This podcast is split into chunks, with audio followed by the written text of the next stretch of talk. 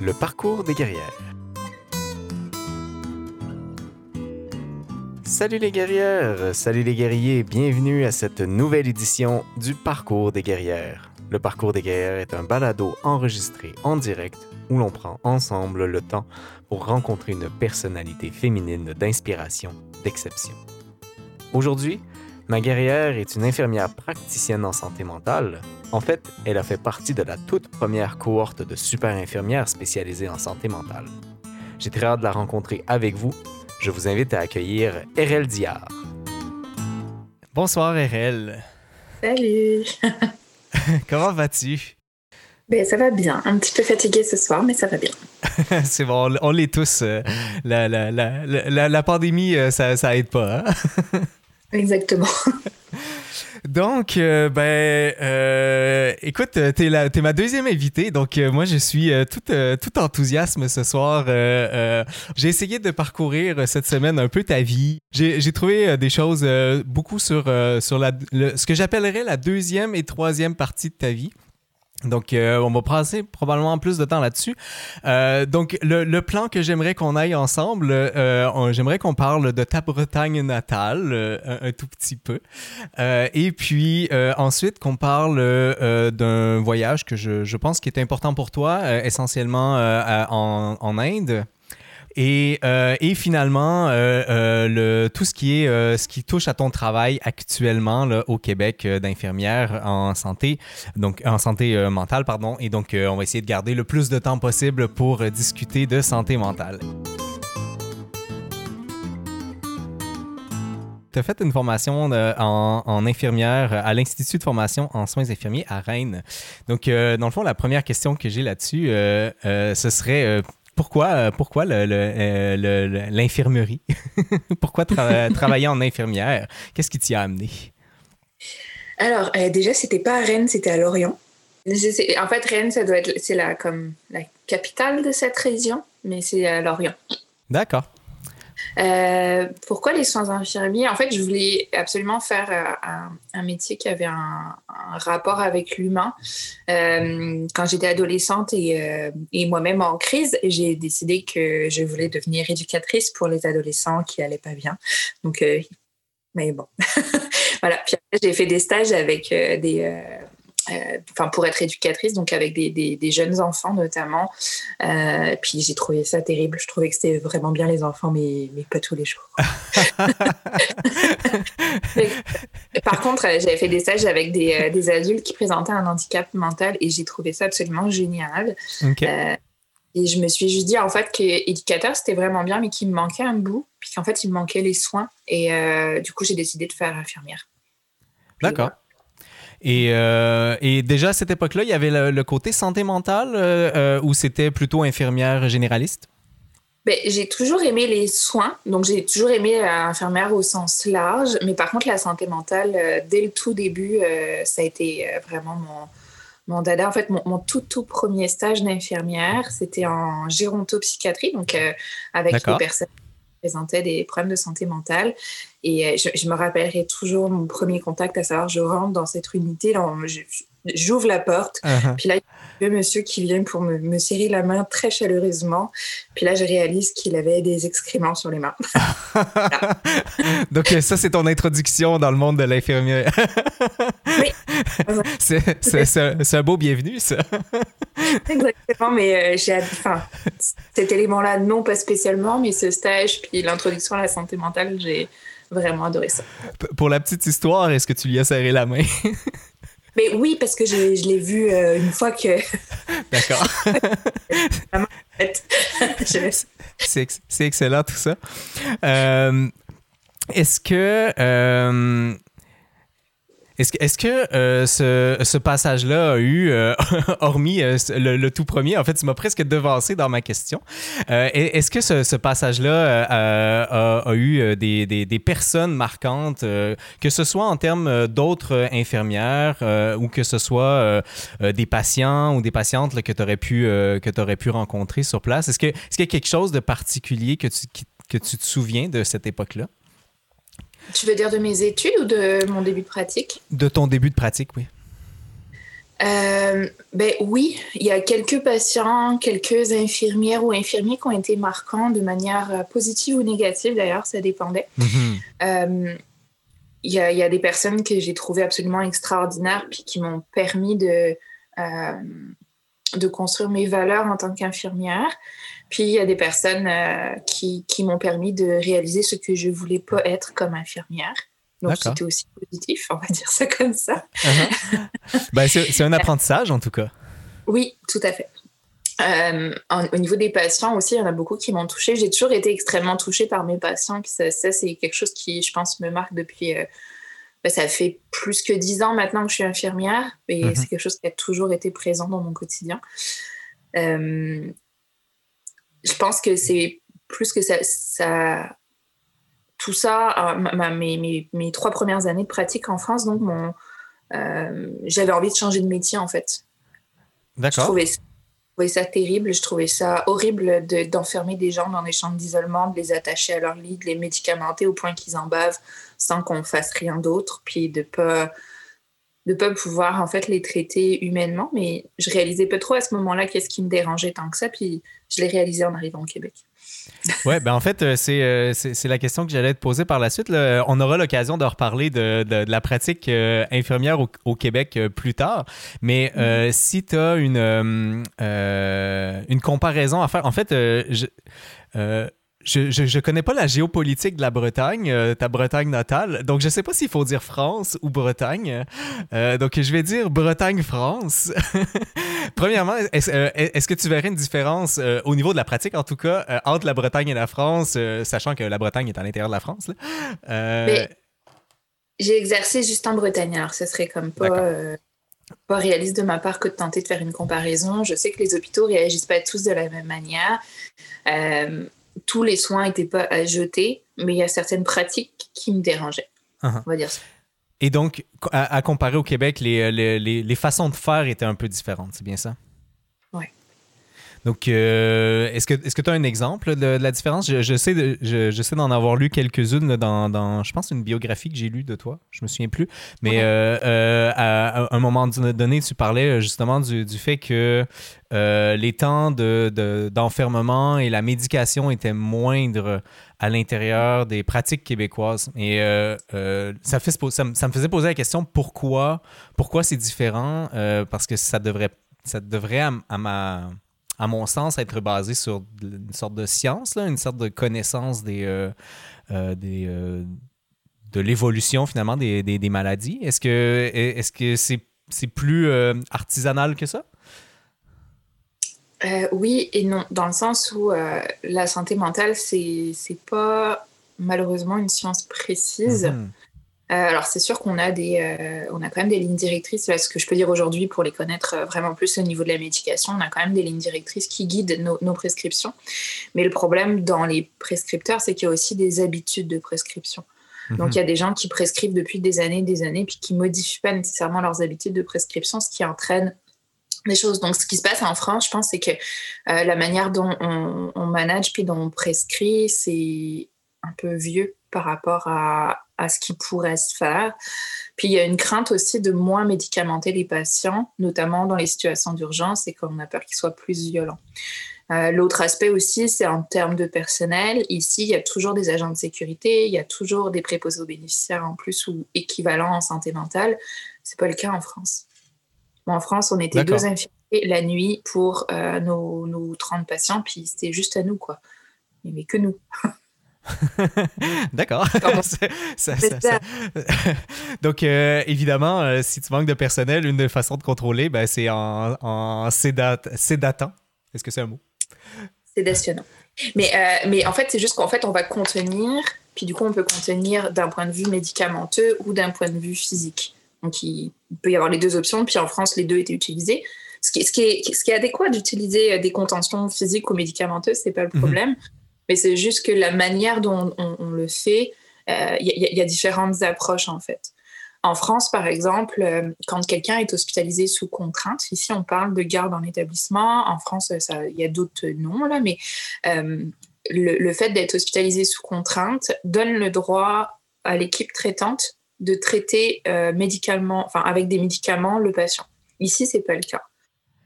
Donc, c'est-à-dire que euh, si la personne elle est euh, dans une certaine situation, on peut lui donner des médicaments même si elle l'a pas demandé ou même si elle le refuse? Oui. D'accord. Ici, on te contraint physiquement à être à l'hôpital, mais on ne peut pas te contraindre à recevoir des médicaments. Si on veut te contraindre à recevoir des médicaments, il faut faire la demande au juge. D'accord quand on estime que c'est nécessaire et que la personne n'est pas capable de consentir euh, de par euh, une problématique justement de santé mentale qui pourrait être résolue par le biais de médicaments. Mais l'avantage, en tout cas, je ne sais pas si c'est un avantage, je pense pas que. Je pense que quelqu'un qui aime médicamenter verrait ça comme un inconvénient, mais l'avantage finalement, c'est qu'il y a une sorte de euh, tout un processus où il faut voir un juge, entre guillemets. J'imagine qu'il y a des, des, des procédés relativement rapides, mais il y, a, il y, a, un laps de temps qui, euh, qui, qui, fait que tu y repenses deux fois finalement avant de, de faire la mm-hmm. chose. Donc, on, revient euh, plus tard, euh, si ça te va, sur, euh, sur comment ça se passe au Québec. J'ai, j'ai pas pu m'empêcher. Il y avait une, photo que, que, tu m'as envoyée que ta mère a prise de la Bretagne. J'ai pas pu m'empêcher de vouloir la, montrer aux gens à la maison. Donc, voici la, la, dite photo. Je, je, la trouve absolument magnifique. En fait, j'ai eu deux, deux constats quand je l'ai vue la première fois. La première fois, je pensais que c'était une peinture ça ressemble à une peinture tellement les couleurs sont magnifiques. Et, euh, et le deuxième constat que j'ai eu, euh, euh, c'est un constat un peu drôle. En fait, je, me suis senti euh, proche de vous. J'ai eu l'impression de, de, voir ma propre, ma propre maison, pas ma propre maison, mais c'est presque mes voisins. Donc, je vous les montre quand même. je le cherche, voilà, ici. Donc, ça ici, c'est une maison qui est à peu près à deux coins de rue de chez moi. Et j'ai la première fois, j'ai pensé que c'était une photo de chez nous. Donc, donc, je me suis senti un petit peu proche de toi à ce moment-là. J'ai fait, wow, on a, on a on a quelque chose de proche. Oui, effectivement. Mais euh, ben, c'est ça, cette photo-là, moi, je la trouve absolument magnifique. Euh, ben, d'ailleurs, c'était euh, un des cadeaux de Noël de ma maman cette année que de m'offrir cette photo imprimée. Wow! Donc, elle est, chez, elle est chez toi au Québec ou chez toi là-bas au loin? Au Québec, au Québec. D'accord, donc là, elle est probablement trop loin juste pour tourner la caméra, j'imagine. Mais Oui, ouais. Dommage. Un jour. Euh, non, ça, je, me dois juste de préciser que euh, je ne suis pas née en Bretagne. Ah, d'accord. Mm. est-ce que, est-ce que, euh, est-ce que tu peux nous préciser à quel endroit? Donc, oui. évidemment, tu as grandi, c'est ça? Oui, à partir de mes 11 ans. D'accord. Mon enfance était dans les Deux-Sèvres. Après, moi, je m'identifie bretonne parce que ma mère est bretonne, parce que j'ai un prénom breton, parce que ma culture, c'est ça, là, mais, mais je suis née dans les Deux-Sèvres. Donc, euh, je vais avouer euh, encore une fois que ma géographie française, si je me trompe pas, euh, géographie française m'empêche de, me figurer à quel endroit. Donc, on est à quel endroit environ dans la France, là? on va dire comme deux heures de route à, au sud de, sud-est de Nantes. Nantes qui est en bas de la Bretagne. D'accord. Donc, on n'est on est pas loin de la Bretagne, là. Non, pas tant.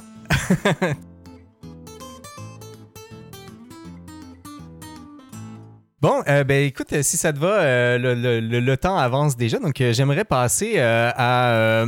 on va sauter une petite partie de ta vie, là, parce que je sais qu'il y a eu un déménagement au Québec, et puis ensuite, tu, décides d'aller d'aller passer un peu de temps en Inde. Et j'avais envie d'en parler parce que pour moi, euh, bon, évidemment, je suis jamais allé en Inde, mais j'en ai entendu parler de beaucoup de monde. Donc, euh, l'Inde, c'est un, endroit que le monde aime aller euh, et qu'ils ont souvent hâte de revenir ou pas du tout. Moi, ce que j'ai entendu, c'est l'Inde, on aime ou on n'aime pas. Donc, j'aimerais avoir, toi, dans lequel des deux tu te situes? Parce que, à la lecture de tout ce que tu as écrit, je suis pas sûr de savoir dans lequel tu te situes. Ben, en fait, je pense que je me situe pas là-dedans. Moi, je considère que c'est la pire et la meilleure expérience de ma vie. Donc, les deux simultanément, finalement. Exactement. Mais, mais l'Inde, il n'y a pas de juste milieu. Tu as raison là-dessus. C'est toujours euh, comme soit l'un, soit l'autre. Puis ça dépend des moments. Il y a plein de raisons qu'on fait que ça a été euh, psychologiquement, physiquement, euh, moralement, tu comme une expérience hyper difficile. Uh genre, mon corps, vraiment, j'ai perdu mes cheveux, ça avait aucun sens. J'avais des gros problèmes de peau. C'était vraiment physiquement extrêmement difficile. J'ai perdu, je pense, 10 kilos en 6 mois. Enfin, vraiment, ça a été, euh, ça a été rough, là. Uh-huh. Mais euh, par contre, ça m'a aussi permis de, de, comprendre plein de choses, de découvrir une autre culture complètement. je, je, tu peux pas, je pense, découvrir ce que j'ai découvert si tu n'y as pas vécu. Enfin, tu sais, si tu n'étais mhm. pas, si tu passes juste deux semaines en, vacances, je pense que le, résultat sera pas le même là. ouais, je comprends. Donc, euh, le, fait d'y vivre pendant euh, euh, deux mois, trois mois et de finalement vivre un peu plus dans la manière locale, tu veux dire, c'est là mhm. que ça, que c'est là que ça va te rentrer dedans, si, on passe l'expression, ça, ça va te rentrer dedans pour vrai. Là. Oui, puis je pense que j'aurais probablement euh, trouvé que très peu d'affinités à l'Inde si j'y étais juste passée. Je comprends. J'aurais probablement pas aimé ça. Uh-huh. Ben, écoute, est-ce que tu me permets de lire euh, un petit passage de ton, euh, de ton blog? Oui. ça, ça, s'inscrit entièrement dans ce que tu viens de mentionner parce que c'est, ça, a été écrit à la toute fin. j'avais sélectionné deux passages et, et puis finalement, celui-là englobe assez tout et tu parles justement de tes débuts euh, de, de l'Inde. Donc, euh, ça va comme suit. Euh, au bout d'une semaine, j'étais toujours mal à l'aise en sortant de ma chambre, mieux, mais vraiment pas fier. Je me, je me, rappelle avoir parlé avec ma mère et fondu en larmes sur mon lit. Cela faisait à peine une semaine que j'étais là et je ne ressentais rien pour l'Inde, à part un genre de dégoût. Je n'avais pas envie de découvrir, je n'avais pas envie de sortir de ma chambre, j'ai même pensé rentrer tout abandonner. Ce jour-là, après une semaine, j'ai eu une sorte de déclic. Grâce au livre Fou de l'Inde, Délire d'occidentaux et sentiments océaniques de Régis Hérault, j'ai compris que je n'étais pas la seule, j'ai compris que j'avais le droit de ne pas aimer ça, j'ai compris que euh, fallait que je lâche prise. Et étonnamment, je crois que j'ai réussi. Je trouve que le, le, j'ai compris que j'ai le droit de ne pas aimer ça, je trouve ça tellement beau. Euh, c'est j'ai l'impression que c'est une acceptation de, euh, de, profonde de la situation. Euh, qu'est-ce que qu'est-ce que ça te fait de réentendre euh, plus à chaud du tout? Tu sais, là, c'est rendu à tiède à ce moment-là. Ben, en vrai, j'ai les larmes aux yeux. Parce que ça me rappelle aussi exactement ce moment-là, précisément. Tu sais, j'étais, vraiment comme en détresse au moment où, s'est passé là, ce, ce bout que je décris là. Et euh, il y a vraiment eu cette espèce de, réalisation de j'ai le droit de détester. Uh-huh. J'ai le droit. Mais c'est beau comme sentiment parce que euh, c'est vrai que quand on part ailleurs, on a, on a envie d'aimer ça. On a envie de se dire ça va être le fun. Et, euh, et de, de, comprendre cette chose-là. En, en, quoi le livre a été important dans cette, dans cette euh, ben, c'est un livre que je, ben, c'est un livre de, de, psychiatrie entre autres. D'accord. Et euh, en, gros, c'est un, un, psychiatre qui a exercé euh, en Inde au consulat et en fait, il recevait énormément de, de, de personnes qui qui allaient pas bien du tout. Puis l'Inde créait beaucoup de maladies mentales particulières. Enfin, tu sais, c'est, mhm. vraiment spécifique. Je vous le conseille. il est vraiment cool comme comme livre. puis en fait, j'ai réalisé que j'étais pas la seule à vivre des émotions qui étaient hyper contradictoires puis euh, hyper intenses uh-huh. en, en Inde. Tu sais, c'est un pays qui est intense. Puis euh, j'avais déjà beaucoup voyagé, puis je m'attendais pas à vivre ça. Tu sais, j'étais déjà allée en Asie, j'avais déjà fait beaucoup de choses, puis je m'attendais pas à ce que ça, ça me fasse autant capoter. Ah, que l'Inde soit si différente de, de, tout ce qu'on entend ailleurs. Ouais. Bon. C'est ben écoute, euh, peut-être vivrai-je ça un jour, hein, euh, d'aller d'aller visiter l'Inde. J'en suis curieux euh, de tout ce que j'entends. Effectivement, j'entends ça. J'adore ou je déteste. Bref, euh, toi, tu y es euh, pour des raisons quand même, euh, appelons ça humanitaires. Ton objectif, c'est de mhm. travailler en tant qu'infirmière là-bas. Donc, je, place à, ici, à l'écran la, face, la devanture du dispensaire avec une chèvre. ce qu'on voit pas trop, mais de l'autre côté, de là où il y a, c'est pas une chèvre en fait, hein, c'est un veau qui est clairement malnutri. Puis de l'autre côté, fait, il était amené là tous les matins en plein soleil, c'était terrible. Et de l'autre côté, en fait, il y avait le, le, vacher qui mettait tous les cacas de vache euh, en tas à côté du. Ah, ça devait être agréable. c'est génial. c'est vraiment cool. Euh, c'est l'autre chose qu'on entend souvent euh, par, rapport à l'Inde, hein, c'est l'odeur. J'ai entendu beaucoup parler. c'est particulier? Ben, c'est un mélange de. Ben, c'est toute essence, en fait, un hein, pas juste l'odeur, mais c'est vrai sur toute essence. Mais uh-huh. ça va de, ben, de, de, de, tout à rien. C'est des, des, odeurs de, de, de, de, mort, des odeurs d'encens, des odeurs de, de, ben, de caca de vache, des odeurs de, de bouffe, de curry, de, de tellement de choses. Puis en fait, euh, il n'y a pas de juste milieu, encore une fois. c'est toujours beaucoup. Prenant. toujours prenant, ouais. Est-ce qu'à travers ça, il y a quand même des choses euh, agréables? Ouais. Ouais, ouais, non, vraiment, euh, les odeurs d'encens, les odeurs de boucle, tu sais, tous ces trucs-là. Les, les, couleurs, parce que les gens sont toujours habillés. Il n'y a, pas de gris, c'est que, que, des couleurs partout, tout le temps. Tu sais, c'est quand même. Euh, c'est fatigant, mais ça uh-huh. reste magnifique c'est euh, quand, quand tu arrives à te reposer au milieu de ça, c'est là que je trouve que tu es Disneyland. Ah, parce que là, tu peux te reposer partout dans la vie après. Oui, aussi. c'est un gros apprentissage. Euh, j'ai. Euh, bon, ce que je vais faire aussi, peut-être que ça va tout d'un coup augmenter le nombre de personnes. Je vais mettre en, en commentaire le lien vers ton, vers ton blog. J'ai j'ai plus que feuilleté. Hein. J'ai presque tout lu euh, euh, ce que, ce que tu avais écrit euh, durant, durant ton passage là-bas. Il y a des très, très belles choses. le, moi, quand, quand, je pars en voyage, j'écris des très très longs textes. J'écris des trucs, là, mais beaucoup trop longs. Et j'en écris un par deux semaines ou un par trois semaines. Et toi, tu es plutôt sur des tout petites choses euh, qui, euh, euh, des fois, qui vont être une seule ou deux phrases, mais presque à chaque jour. Et donc, on a l'impression d'avancer avec toi dans ton, dans ton processus, ce, qui est, ce qui est vraiment agréable, en fait. et là, j'avais, j'avais commencé à sélectionner quelques patients en particulier qui me semblaient, mais finalement, j'ai j'arrivais pas à faire la sélection euh, et je me suis dit, il fallait que je te demande. Est-ce qu'une personne en particulier, euh, un patient en particulier qui, qui te vient comme ça, là, que, je, vois, je vois déjà un oui. Là. oui. Euh, c'est ce patient qui m'a demandé en mariage. Ah oui. c'est le patient un peu âgé quand même. oui, c'est un monsieur. Ben, en fait, il avait l'air d'avoir 90 ans, puis je pense qu'il en avait 65, 70, quelque uh-huh. chose comme ça. Il savait pas trop son âge. Puis il est arrivé, euh, il était plus capable de marcher, donc en fait, il se traînait sur ses pieds. Enfin, sur ses mains, pardon. Euh, il traînait ses fesses, là, puis il était sur ses uh-huh. mains. Euh, puis il était venu parce qu'il avait un orteil de pied qui allait vraiment pas bien. Puis en fait, c'était plusieurs orteils. Puis je vous épargnerai les détails parce que j'ai pas envie que les gens... Mais c'était vraiment quelque chose.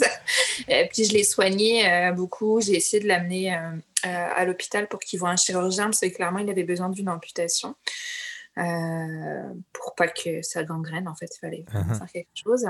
Euh, puis le chirurgien s'est juste moqué de moi en fait. Et j'avais quelqu'un pour traduire et il s'est juste foutu de moi. Pour quelle raison? parce que ah il me dit mais là la plaie elle est belle je dis parce que vous vous rendez pas compte il y avait des asticots avant c'est moi qui les ai enlevés tout à l'heure oui, là, elle est belle, je l'ai nettoyée. C'est pour chose de plus. donc, euh, donc là, on s'excuse hein, aux, gens à la maison d'imaginer les asticots se promener sur la plaie. Ce petit monsieur, du coup, euh, j'ai réussi à le faire hospitaliser dans un autre hôpital, puis il allait quand même bien. Puis euh, quand je suis partie, il allait toujours très bien d'ailleurs. Il est probablement mort depuis, mais ça, c'est pas lié à sa plaie tout de suite. En tout cas, c'était pas mal résolu cette histoire-là. Et il m'a demandé en mariage. Ouais, j'ai une question par rapport à cette demande-là. Euh, il te l'a demandé en quelle langue? Alors, en fait, il l'a demandé en hindi, mais il y avait quelqu'un qui était avec moi qui traduisait. D'accord. Et euh, pour la petite histoire, en fait, j'étais venue le visiter à l'hôpital, puis je lui avais acheté des noix, puis des fruits, euh, des fruits confits, des, des, figues et des trucs comme ça séchés. Uh-huh. Et en fait, j'ai réalisé en arrivant qu'il avait plus de dents. Oh, oh, ça, ça, fonctionne pas très bien dans ce temps-là. c'est plus difficile, c'est ça. Et du coup, il m'a demandé s'il pouvait venir, euh, venir enfin, être marié avec moi. Donc, euh, je lui ai dit ben, que moi, je vivais dans un pays où il faisait très froid puis que ça allait pas lui plaire. Et il m'a dit que c'était pas grave parce qu'il voulait juste vivre et surtout mourir à mes côtés. C'est quand même très, très beau. Hein? Oui, vraiment. Mais j'imagine que tu as malheureusement refusé. Exactement. Dommage, dommage. Euh, parlons rapidement quand même de ce que tu faisais euh, euh, en tant qu'infirmière là-bas. Ton, ton objectif, c'était de travailler avec la... Agir pour Bénès. Agir pour Benares, oui. Donc, euh, un, autre, euh, un autre petit lien que je vous, euh, que je vous envoie, Jante Dame, Jante Demoiselle. Je vais le déposer sur les deux, celui-là d'ailleurs. donc, qu'est-ce que c'est cet organisme-là et pourquoi tu avais été avec eux? Pourquoi tu as décidé d'être avec eux? ben, en fait, c'est une, une, association française qui a deux dispensaires à Benares. Puis ils offrent des soins de plaie gratuitement à des populations vulnérables là-bas. Euh, ils font également euh, des euh, des consultations médicales à, à bas coût. donc, c'est ça. bas coût, la ville et non pas à bas coût. Ah oui, non, bas coût financier. d'accord. budget. à, petit budget. budget, je pense, si je me souviens bien, c'était 20 roupies ou un truc comme ça. Enfin, c'était pas, pas grand-chose. Ça, ça, représente combien? J'ai un doute, mais je pense que c'est comme même pas un dollar. D'accord. C'est genre 50 sous, quelque chose comme ça. Mais c'était le, coût d'habitude des hôpitaux euh, pour euh, consulter un médecin. Euh, mais c'est surtout nous le fait qu'on faisait des soins de plaie gratuits qui étaient le mhm. plus, comment dire, pertinent dans le contexte. donc c'est ça, puis chercher une infirmière française pour, pour s'en occuper de, de, tout ça. Fait que j'ai postulé, puis vu que ça faisait un an que je faisais juste du soin de plaie à Montréal, ben, c'est ça. Du coup, j'étais une candidate assez idéale dans l'histoire. Euh, juste un dernier mot euh, sur l'Inde avant de revenir euh, au froid du Québec. j'avais, j'étais curieux de savoir, outre toute cette, le temps de travail et tout ce qui était associé finalement à, à, être infirmière, tes, tes passe-temps, ça ressemble à quoi là-bas? Euh, ben, j'ai beaucoup appris à, à, ne rien faire. C'est beau, ça. ouais, non, c'était euh, pour moi un réel apprentissage. mais euh, non, vraiment. J'avais, j'avais pas beaucoup de livres, mais j'avais une liseuse, donc du coup, je lisais énormément par ce biais-là. je passais beaucoup de temps. Ma routine, souvent, là, dans, pendant une bonne période de mon voyage, ça a été de, de faire ma matinée au dispensaire. Donc, je travaillais de 9h à 13h au dispensaire. J'allais acheter des samosas, puis euh, j'allais chez un, ami indien, en fait, qui tenait une boutique. Puis, on, mangeait ensemble. Tu sais, je lui amenais à manger le midi. Mhm. Puis, euh, je restais là pendant une heure, deux heures à, chiller, puis discuter, puis à regarder les gens passer sur les marches de sa boutique. Uh-huh. C'était vraiment euh, agréable. Ça ça, ça, me fait penser, euh, moi, ce que j'aime bien développer là, quand, quand, je pars en voyage pour longtemps, c'est de développer une sorte de routine, de quelque chose que je sais qui va se passer dans ma journée. Donc, j'ai l'impression que c'est un peu la même chose. que, il y a, OK, à telle heure où euh, on sait qu'on va aller chercher les samosas, on sait qu'on va aller chercher le thé à, cette, à ce moment-là. Et euh, je, trouve que, je trouve que ça rend, ça, rend les voyages particulièrement remarquables parce qu'on on finit par se souvenir finalement de ces routines-là. Mm. Ben, c'était ça. Puis le soir, souvent, j'allais voir le, coucher de soleil euh, sur le bord du Gange. Euh, on sortait avec d'autres de mes voisins. Là. Il y en était quelques, euh, quelques immigrés français dans le coin. On se baladait. Ben, ça, c'est exactement la vue que j'avais quand je mangeais les samosas. D'accord. puis la photo bleue, c'est un autre des patients marquants d'ailleurs qui avait qui était handicapé en fait, qui avait paraplégique si je me souviens bien, puis qui avait une, une plaie, ce qu'on appelle un escar, puis que j'allais soigner à la maison c'était une famille euh, euh, musulmane qui était, euh, dont il était issu. C'était le père de la famille, donc il y avait juste la maman puis les enfants qui étaient là puis qui essayaient de, comme ils pouvaient, de trouver des manières de subvenir à leurs besoins parce que ben, il y avait plus le papa pour travailler. Mhm. Et ils étaient d'une gentillesse et d'une générosité, c'était complètement fou.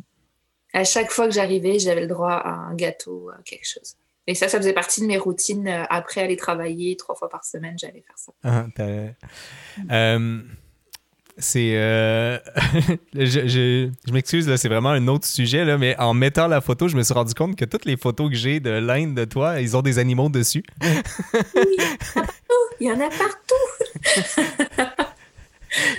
Donc, c'est pas juste un hasard, là, c'est ça. C'est c'est bien représentatif de la réalité. Là. Ouais. Excellent.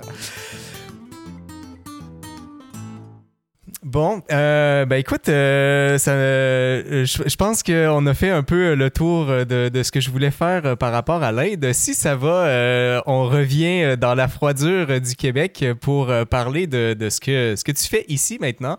Donc, tu es, au Québec depuis combien de temps déjà? Depuis 2013.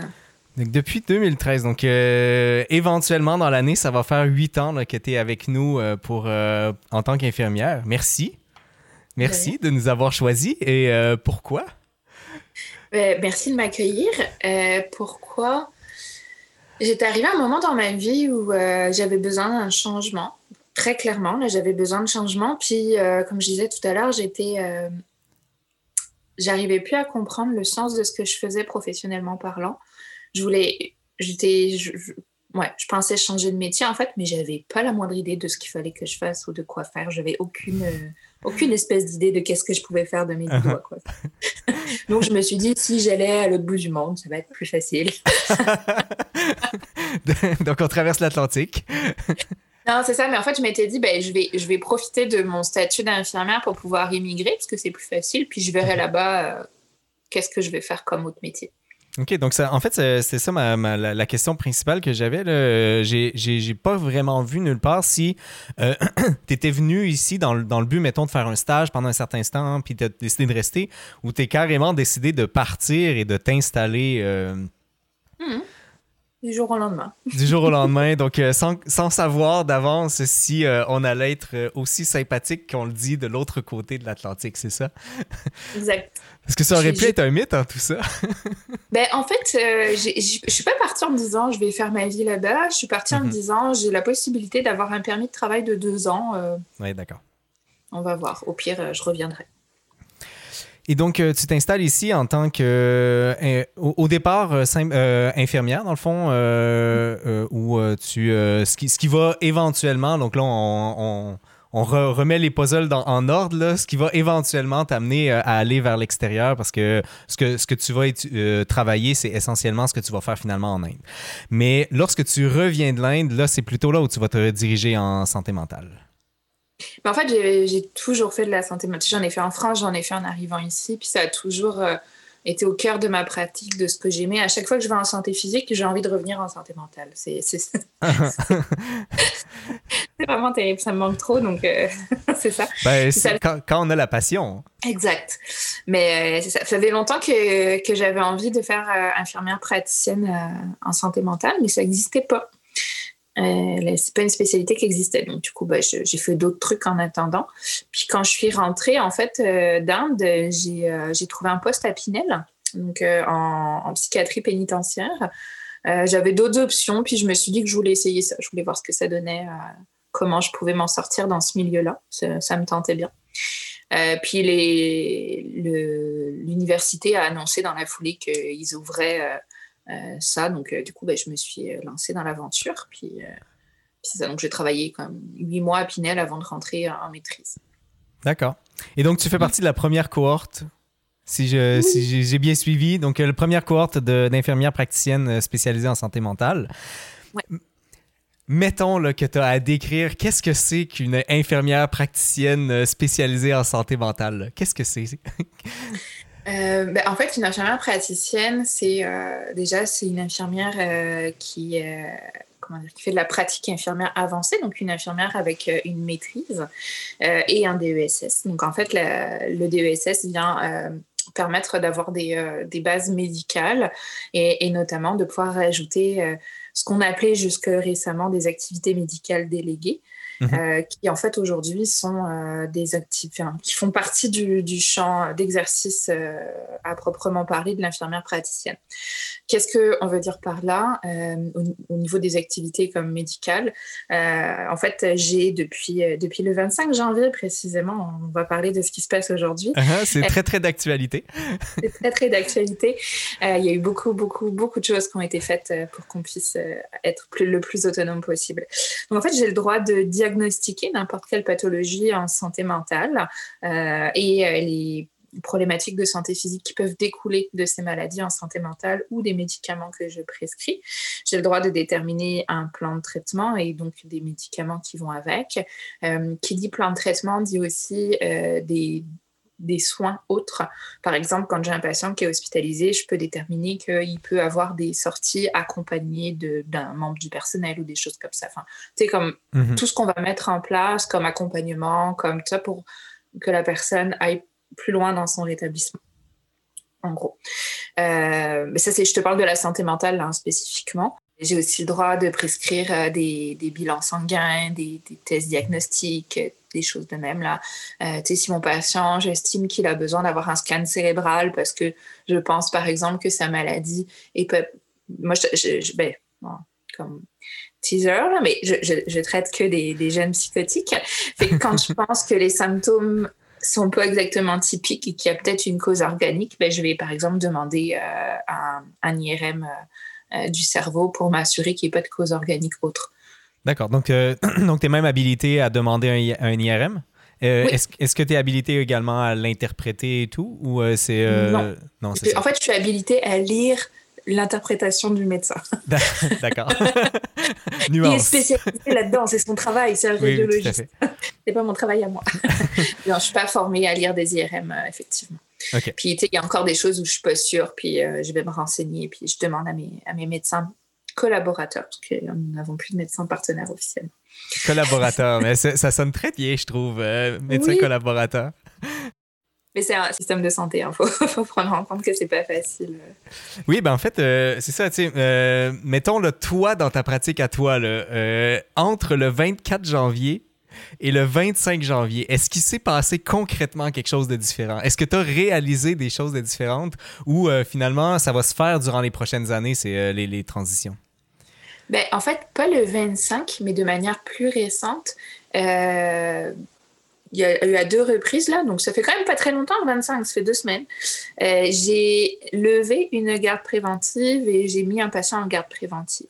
Qu'est-ce que ça veut dire concrètement? Parce que ça, ça fait partie des pouvoirs qu'on a maintenant en tant qu'IPS. Une garde préventive, c'est une garde de trois jours. C'est-à-dire qu'on on impose à un patient de rester pendant trois jours à l'hôpital euh, pour euh, des raisons euh, de dangerosité. Donc, des, une dangerosité imminente pour lui-même ou pour les autres. Donc, un patient typiquement qui est suicidaire ou qui a des propos de, je, je, vais faire du mal à quelqu'un d'autre. Uh-huh. Peut-être que c'est une question là, que, qui est moins euh, qui est moins ton domaine, puis si c'est le cas, fais juste le mentionner comme ça. Euh, il y avait, euh, par rapport à tout ça, on n'a pas dit pourquoi le 25 janvier est une date importante. C'est que c'est la, date à laquelle les infirmières praticiennes en santé mentale sont... oui, en santé mentale sont devenues ou ont commencé à avoir le droit de réaliser les actions. C'est bien ça? Pas exactement. Corrige-moi maintenant. on continuera après. oui. En fait, on avait déjà le droit de faire pas mal de choses. Donc, je pouvais déjà prescrire des médicaments, je pouvais déjà poser ce qu'on appelle des impressions diagnostiques. Donc, je pouvais donner une opinion, ce qui me semblait être la, euh, le plus probable, on va dire ça comme ça. Euh, puis elle devait être validée par un médecin en fonction de si je travaillais par exemple en première ligne dans un CLSC ou moi, mon travail étant en deuxième ligne, mais il fallait qu'il y ait déjà un médecin qui ait posé un diagnostic ou j'ai pu en discuter avec un médecin pour qu'on mette un diagnostic provisoire en fonction de mhm. mon évaluation. Mais j'étais déjà habilitée à évaluer euh, l'état mental de quelqu'un. puis j'étais aussi habilitée à prescrire les tests, les examens, les médicaments, toutes ces choses-là, je le faisais déjà. Par contre, là, on a plus de, possibilités parce qu'on peut donc diagnostiquer officiellement et mettre en place les plans de traitement qui vont avec. Avant, mhm. je devais avoir une discussion avec un médecin. Aujourd'hui, c'est plus la peine. Avant, j'avais un médecin partenaire, donc un médecin avec qui on était lié par un contrat. Euh, aujourd'hui, ben, c'est Aujourd'hui, techniquement, c'est encore le cas, mais dans les mois à venir, ça ne le sera plus, parce qu'il va y avoir d'autres mécanismes qui vont se mettre en place, ce qui veut dire que je suis plus sous tutelle d'un médecin et autonome. Mais OK. Donc, donc le, gros changement, finalement, c'est de devoir passer de il y a un médecin qui, qui, euh, qui chapeaute ce que tu fais à il n'y a pas de médecin qui chapeaute ce que tu fais. Oui, c'est ma direction euh, en soins infirmiers qui chapeaute maintenant. Merci de cette. Euh, parce que c'est un peu. On le lit dans les médias, puis euh, les choses euh, finissent par se, mélanger finalement, parce que c'est quand même compliqué, le, système de santé. et la question que j'avais par rapport à ça, puis que. c'est l'Association des infirmières praticiennes spécialisées du Québec, la présidente Christine La Liberté, qui, qui mentionnait on attend ça depuis longtemps. Je suis content que ça aboutisse. Je suis que ça aboutisse en pleine crise de COVID. Ça va, être, ça va permettre euh, d'améliorer la fluidité. Mais mon, questionnement par rapport à ça, c'est pourquoi ça a été si long? Elle est où la, difficulté là-dedans? Est-ce que c'est euh, les médecins qui veulent pas ou qui voulaient pas? Est-ce que c'est juste parce que le système était trop complexe? Je peux essayer d'y répondre, puis il euh, faut prendre en compte juste que ma réponse sera imparfaite et incomplète, parce que j'ai pas tous les éléments pour ça. Euh, basiquement, la, manière dont est construit le, système de santé, euh, c'est très médico-centré. Et donc, qui dit médico-centré, ben, c'est quand même assez médecin-centré. Il y a quand même un, un dogme médical qui est présent qui, a des bonnes choses et qui a des mauvaises choses. Là, tu sais, c'est pas tout négatif quand je dis ça. C'est juste que c'est comme ça que ça s'est construit. Puis traditionnellement, les infirmières, elles étaient euh, euh, des bonnes sœurs qui euh, comme répondaient aux prescriptions, finalement aux ordres des médecins. Mm-hmm. petit à petit aussi, on s'est comment dire, on, s'est euh, émancipé de tout ça. Euh, puis notamment, euh, bah, tu sais, c'est aussi une grosse différence entre le Québec et la France, mais ici, on a des études supérieures, puis on peut aller jusqu'au doctorat en soins infirmiers, ce qui n'est mhm. pas du tout en France. Donc, en fait, notre profession, elle est, elle est autonome, puis elle a comme un, un statut au niveau scientifique. Donc, ça, ça, ça comme ça crée petit à petit euh, comme une certaine légitimité dans le milieu. Ça fait partie des choses. L'ordre infirmier en ce moment essaye justement de faire reconnaître cette légitimité. On n'est pas juste bonne à faire des TSO. On mhm. est d'autres choses. on est vraiment beaucoup d'autres choses. Uh-huh. Mais ça paraît tout bête hein, de le dire comme ça, mais c'est quand même ça l'enjeu euh, en dessous. oui, oui, tout à fait. Puis euh, on, on, on, est content qu'on le reconnaisse maintenant. Oui, ben, c'est encore en cours, mais euh, c'est ça. Euh, dans ce contexte-là, en fait, les infirmières praticiennes, elles existent depuis euh, une vingtaine d'années à peu près au Québec, dans différentes spécialités. puis c'est, ça a commencé, si je me trompe pas, en néonatologie, parce que c'était une spécialité où il y avait un besoin. néphrologie puis néonatologie, je pense, c'est les premières. Et il y, y, avait vraiment un besoin, et du coup, un besoin des médecins, puis ça a permis d'élargir le rôle de certaines infirmières. En gros, c'est ça. Dans ce contexte-là, euh, les médecins étaient volontaires, donc ça, ça fonctionne, puis on est capable d'ouvrir. parce, parce qu'ils voulaient. Mais il y a une peur, il y a une peur parce qu'ils ont peur de plus avoir de travail, ils ont peur qu'on vienne, tu sais, comme voler leur place, voler le statut qui appartient aussi à, tout ça. Puis c'est pas, c'est pas euh, des mauvaises personnes qui, qui veulent pas faire ça, c'est juste qu'il y a comme un un, comme un, statut sociétal qui est mis en place autour de tout ça, puis c'est difficile à mobiliser, puis, puis c'est correct là. Euh, et, c'est sûr que moi, je m'estime absolument pas médecin. Tu sais, quand je te parlais tout à l'heure de mon, euh, de c'est quoi une infirmière praticienne, ce que j'ai commencé à te dire, c'est que on, fait de la pratique infirmière avancée. Puis ça paraît un peu mhm. flou comme ça, mais il y a plein, plein de choses qu'on met en place. Puis notre approche, notre manière d'entrer de, en communication avec un patient, ben, elle est différente de celle d'un médecin. Parce que nos, nos valeurs professionnelles sont pas les mêmes. Je dis pas mhm. qu'elles sont meilleures ou moins bonnes, c'est vraiment pas ça. C'est juste qu'on n'a pas la même culture professionnelle à l'origine. En fait, la, pluralité des approches est probablement avantageuse, en fait. Et tout à fait, tout à fait, puis particulièrement en santé mentale. C'est vrai dans beaucoup, beaucoup de spécialités, mais en santé mentale notamment. Puis ça, ça m'amène à un, point, c'est que tous ces, ces, éléments mis bout à bout, ça fait en sorte que ça devient extrêmement difficile de modifier quelque chose où, de manière traditionnelle, depuis toujours, il y a juste eu les médecins qui ont le droit de diagnostiquer. Il n'y a mhm. jamais, jamais eu personne d'autre. Jamais. Vous êtes spécial. oui, oui, oui, mais c'est normal à la fois. Uh-huh. On nous a appris à l'université, c'est ça qu'on nous apprend. On nous apprend à diagnostiquer. Puis on n'avait pas le droit de le faire. en fait, vous saviez déjà tout. Il faut juste attendre que le médecin signe pour dire oui, oui, c'est exactement ça. Mais c'est ça. Mais mes collègues en première ligne, c'est exactement ça. C'est Allô, il a ça, ça et ça. Ok, d'accord. Donc, euh, donc ça, ça, fait juste perdre du temps, en fait, en, en, paperasse, euh, tout simplement. Oui, oui, puis en consultation, puis en argent pour toute la population, puis tout ça. Quand on n'est pas capable, on le réfère au médecin. Quand on est capable, on le fait. Mhm, tout à fait. Donc, il faut connaître ses limites aussi. C'est la, c'est, la, base. Mais on est, c'est euh, comme, entre guillemets, éduqué pour ça comme infirmière. Tout à fait à poser nos limites. Euh, dernière, euh, dernier sujet euh, d'importance qui est ton, ton, sujet d'ADA finalement, la santé mentale.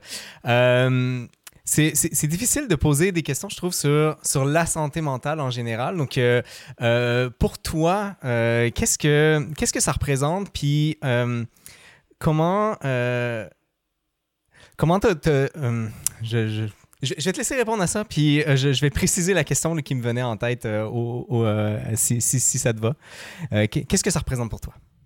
La santé mentale? Ouais. C'est large. c'est je pense que c'est la, la, la, manière dont on est capable euh, de se sentir euh, bien puis en harmonie avec nous-mêmes, dans notre quotidien, dans tout ça. Et euh, dès qu'il y a des, des petites, des petites roches là-dedans qui font que le mécanisme ne fonctionne plus aussi bien, ben, ça donne des, problèmes de santé mentale ou des troubles de santé mentale. Uh-huh. quel, quel, type de, de, de patients tu rencontres dans, dans, ta pratique personnelle? Euh, moi, je travaille en fait euh, à la clinique JAP au CHUM. Euh, donc, en fait, la clinique JAP, ça s'appelle Jeunes adultes psychotiques. Donc, en gros, je travaille dans un programme de premier épisode de psychose. Notre, notre mandat à nous, c'est que pendant trois ans, on offre, en fait, chaque patient a le droit à ces trois ans.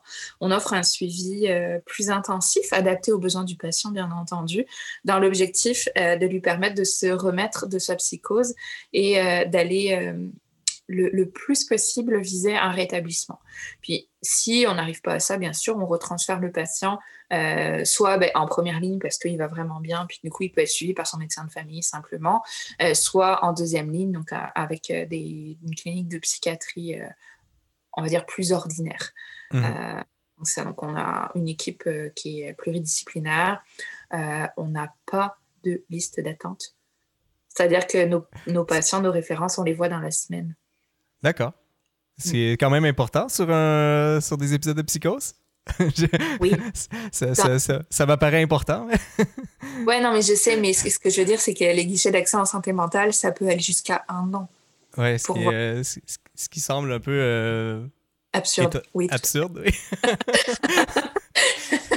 Tout à fait. Mais c'est ça. Nous, on, a, on, se donne un délai de deux semaines maximum pour les voir. La plupart du temps, c'est en, de enfin, en dedans de ça, voire euh, en dessous. Euh, puis euh, c'est le plus rapidement possible. puis on accepte, on accepte toutes les références. Le patient peut se référer lui-même, la famille nous les réfère, les organismes communautaires, les médecins, tout le monde. Uh-huh. les professeurs, n'importe qui. Tu mentionnais que euh, vous allez les rencontrer jusqu'à trois ans. Euh, J'arrive pas à me faire une tête si trois ans c'est long ou si c'est court? Euh, ben, c'est long et à la fois c'est extrêmement court. donc, donc mon intuition, elle est, elle est, elle est pas, euh, elle, est pas bizarre, là, c'est ça? Non, non, non, tout à fait. Mais c'est parce que c'est c'est rare d'avoir un patient qui va juste faire un épisode de psychose, puis qui va s'en remettre, puis qui va plus jamais en refaire d'autres. C'est des patients modèles, ça. on n'en a pas beaucoup. Uh-huh. Ça pourrait ressembler à quoi, juste pour être sûr de bien comprendre un, une, un épisode de psychose? C'est super variable. Ça dépend des gens, mais euh, de manière euh, globale et générale, euh, c'est quelqu'un qui va perdre le contact avec la réalité d'une manière ou d'une autre. Euh, donc ça pourrait être euh, par exemple de euh, d'avoir des éléments de délire, par exemple penser que tes voisins, vu qu'ils font beaucoup de bruit le soir, c'est vraiment pour t'embêter particulièrement, ou vu qu'ils ont laissé, tu sais, genre une enveloppe dans la porte d'entrée là-bas, ça c'est parce qu'ils voulaient te prévenir qu'ils avaient envie de te tuer, ou alors parce que, je sais pas, moi, il y, a des traces de pas dans la neige et ça veut dire qu'il y a un un homme des cavernes qui a débarqué dans l'objectif de... Écoute, tout est possible. L'univers des possibilités semble effectivement très très large. à peu près infini. Euh, mais tout. Puis c'est sûr que la pandémie en ce moment n'aide pas vraiment. Ça rajoute des eh ben, Par rapport à ça, est-ce que tu as l'impression que euh, les cas ont augmenté ou, euh, ou ça, ça a resté plutôt stable par rapport aux années habituelles? Écoute, j'ai pas les chiffres, alors du coup, je pourrais pas te répondre euh, là-dessus. Euh, ce dont je suis à peu près sûre, c'est que notre manière d'intervenir et les soins qu'on peut apporter euh, ont, vraiment dû changer, on a dû s'adapter sur plein d'aspects. Puis ça, je trouve ça plus difficile. Uh-huh. Ça, je trouve que c'est plus grave, puis que ça nous demande beaucoup plus d'énergie et que ce qu'on pouvait faire plus rapidement et en moins de temps, ben on est, ça devient beaucoup plus difficile de le faire. Donc, donc, ça revient à la question sur laquelle je t'ai coupé. par rapport aux trois ans, si on est en période de pandémie pendant quatre ans, ça va être problématique, c'est ça? Ben, on continue, hein.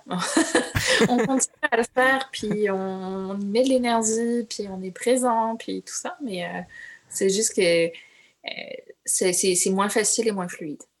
Oui, tout à fait. On comprend bien, ouais.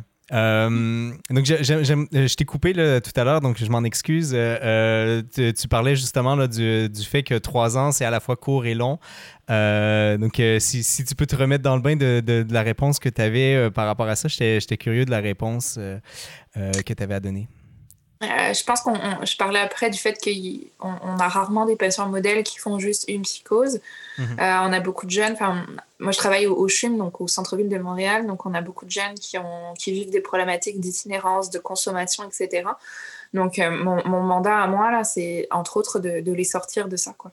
De, de faire en mhm. sorte que euh, il, reste le moins longtemps possible dans la rue pour qu'il y ait le moins de conséquences possibles à ça, parce qu'on sait que plus les jeunes restent dans la rue, plus ils restent dans cet univers-là, et plus les, les, conséquences sur leur cerveau sont importantes. Quand, quand il y a de la psychose, j'entends, bah, c'est vrai dans mhm. tout, là, mais dans le cas de la psychose, encore plus. Puis notre objectif, c'est de les traiter le plus rapidement possible, parce que c'est un peu comme un bobo que tu traites pas. Tu tombes, tu te fais mal au genou. Tant que tu le traites pas, puis tant que tu continues à rajouter des graviers dedans, ben ça va pas, en fait. ça laisse des cicatrices. Euh, ça, ça, va pas se régler tout seul.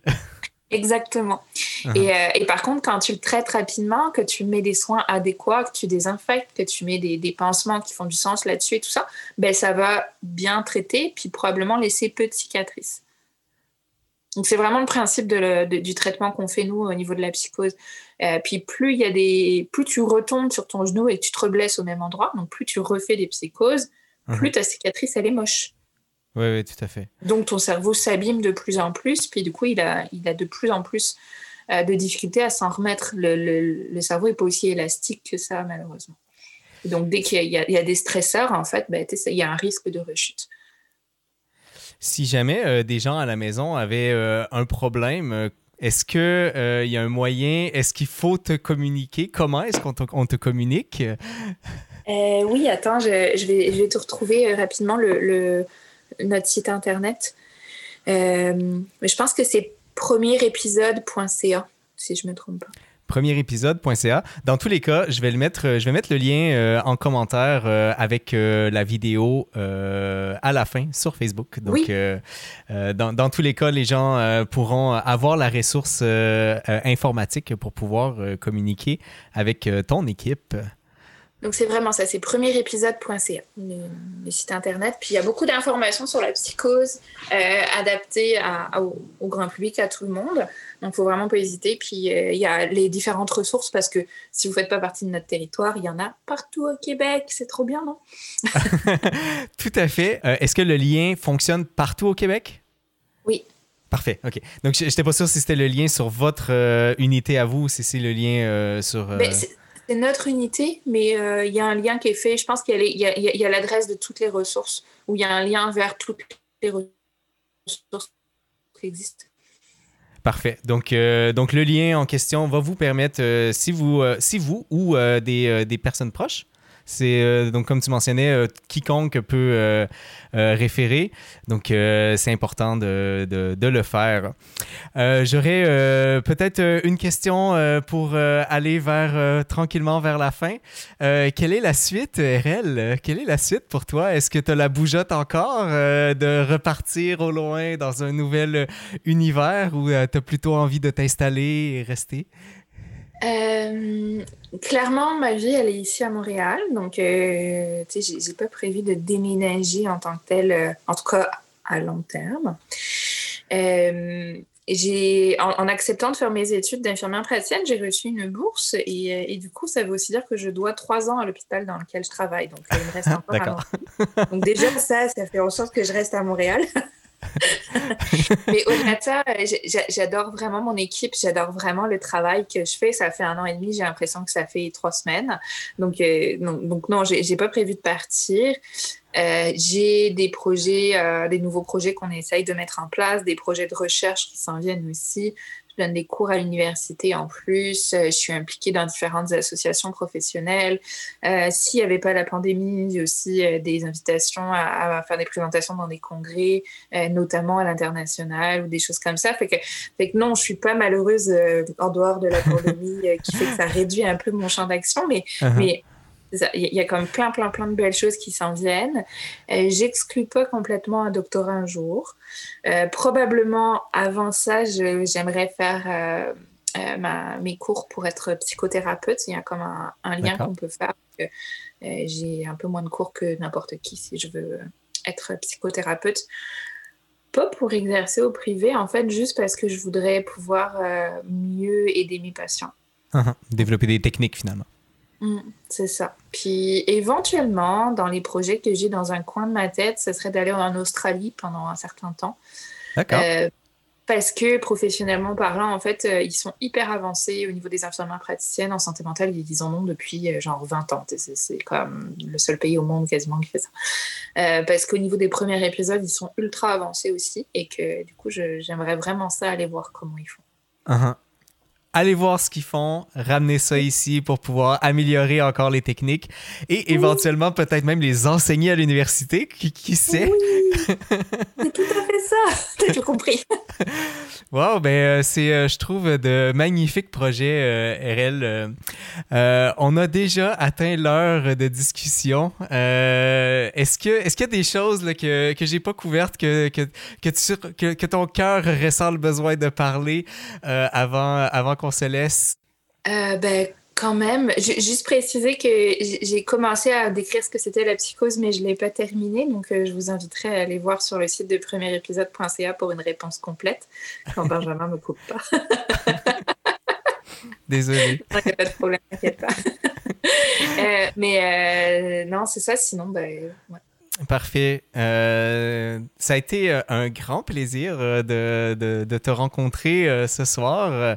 Merci beaucoup d'avoir d'avoir pris le temps, d'avoir accepté mon invitation un peu dans le vide, hein, parce que au moment où tu as accepté, je n'avais encore pas de maquette pour montrer comment j'allais peut-être m'en sortir ou ne pas m'en sortir. non, ça bien. merci, merci. Il y a un maman Lini qui nous dit que c'était une, entrevue super intéressante. Merci pour cette belle soirée. Eh bien, merci, maman Lily. Ça nous a fait plaisir. Ou ça m'a fait plaisir. Je ne parlerai pas pour RL. Euh, voilà, donc, euh, ben, euh, sur ce, RL, je te, je te, souhaite encore une. Je te, je, te, je, te, remercie de nouveau et je te souhaite une excellente soirée. Merci à Vous venez d'entendre le parcours des guerrières avec RL Diard. Notre prochain rendez-vous est avec Véronique Gosselin, ancienne grimpeuse de niveau national. Elle fait actuellement son doctorat en sciences de l'activité physique, plus précisément en promotion de l'activité physique. Si vous êtes intéressé à assister à l'enregistrement du parcours des guerrières, je vous invite à vous abonner à la page du Scientifique du lundi sur Facebook pour être notifié des différents événements à venir.